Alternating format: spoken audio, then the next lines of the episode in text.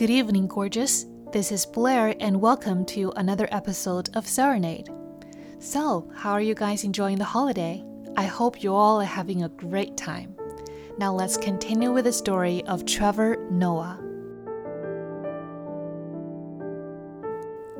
My father is a complete mystery. There's so many questions about his life that I still cannot even begin to answer. Where did he grow up? Somewhere in Switzerland. Where'd he go to university? I don't know if he did. How'd he end up in South Africa? I haven't a clue. I've never met my Swiss grandparents. I don't know their names or anything about them. I do know my dad has an older sister, but I've never met her either. I know that he worked as a chef in Montreal and New York for a while before moving to South Africa in the late 1980s. I know that he worked for an industrial food service company and that he opened a couple of bars and restaurants here and there. That's about it. I never called my dad dad. I never addressed him daddy or father either. I couldn't. I was instructed not to. If we were out in public or anywhere people might overhear us and I called him dad, someone might have asked questions or called the police so for as long as I can remember, I always called him Robert. Well, I know nothing of my dad's life before me, thanks to my mom, and just from the time I have been able to spend with him, I do have a sense of who he is as a person. He's very Swiss, clean and particular and precise. He's the only person I know who checks into a hotel room and leaves it cleaner than when he arrived.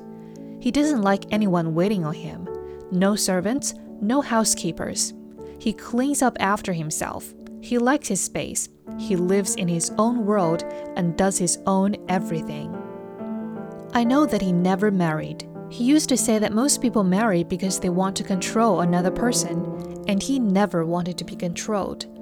I know that he loves traveling, loves entertaining, having people over, but at the same time, his privacy is everything to him. Wherever he lives, he never listed in the phone book. I'm sure my parents would have been caught in their name together if he hadn't been as private as he is. My mom was wild and impulsive. My father was reserved and rational. She was fire, he was ice. They were opposites that attracted, and I am a mix of them both. One thing I do know about my dad is that he hates racism and homogeneity more than anything, and not because of any feelings of self righteousness or moral superiority. He just never understood how white people could be racist in South Africa. Africa is full of black people, he would say.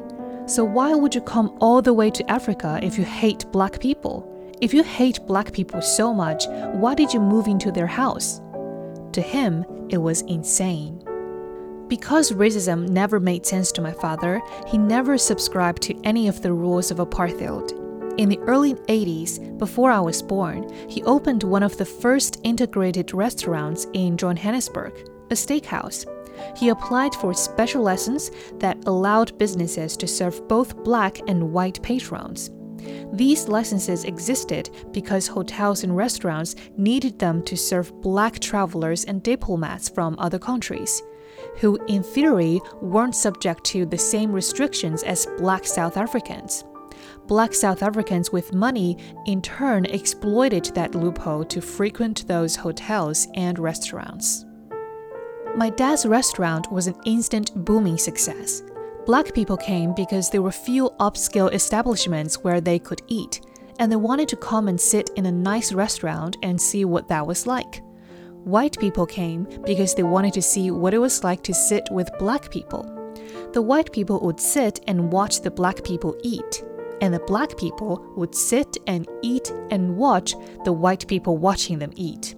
The curiosity of being together overwhelmed the animosity keeping people apart. The place had a great vibe. The restaurant closed only because a few people in their neighborhood took it upon themselves to complain.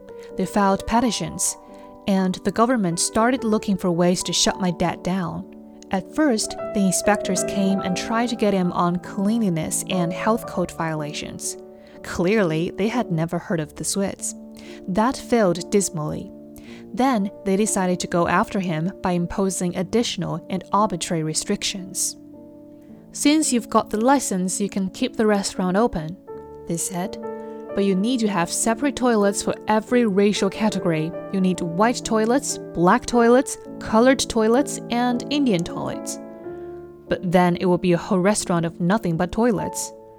Well, if you don't want to do that, your other option is to make it a normal restaurant and only serve whites.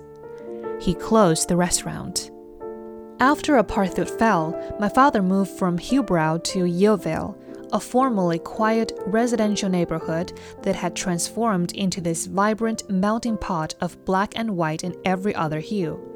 Immigrants were pouring in from Nigeria and Ghana and all over the continent, bringing different food and exciting music. Rockey Street was the main strip, and its sidewalks were filled with street vendors and restaurants and bars. It was an explosion of culture.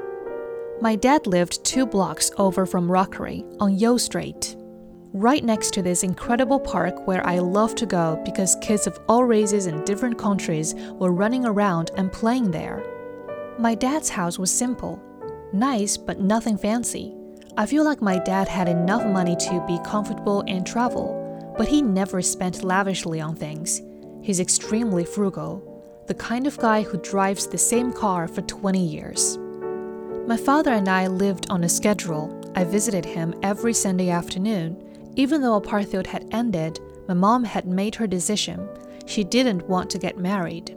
So we had our house and he had his. I'd made a deal with my mom that if I went with her to mixed church and white church in the morning, after that, I'd get to skip black church and go to my dad's, where we'd watch Formula One racing instead of casting out demons. I celebrated my birthday with my dad every year, and we spent Christmas with him as well. I loved Christmas with my dad because my dad celebrated European Christmas. European Christmas was the best Christmas ever my dad went all out. He had Christmas lights and a Christmas tree. He had fake snow and snow globes and stockings hanging by the fireplace and lots of wrapped presents from Santa Claus. African Christmas was a lot more practical. We'd go to church, come home, have a nice meal with good meat and lots of custard and jelly. But there was no tree. You'd get a present, but it was usually just clothes, a new outfit, you might get a toy, but it wasn't wrapped and it was never from Santa Claus. The whole issue of Santa Claus is a rather contentious one when it comes to African Christmas, a matter of pride. When an African dad buys his kid a present, the last thing he's going to do is give some fat white man credit for it. African dad will tell you straight up, no, no, no, I bought you that. Outside of birthdays and special occasions, all we had were our Sunday afternoons.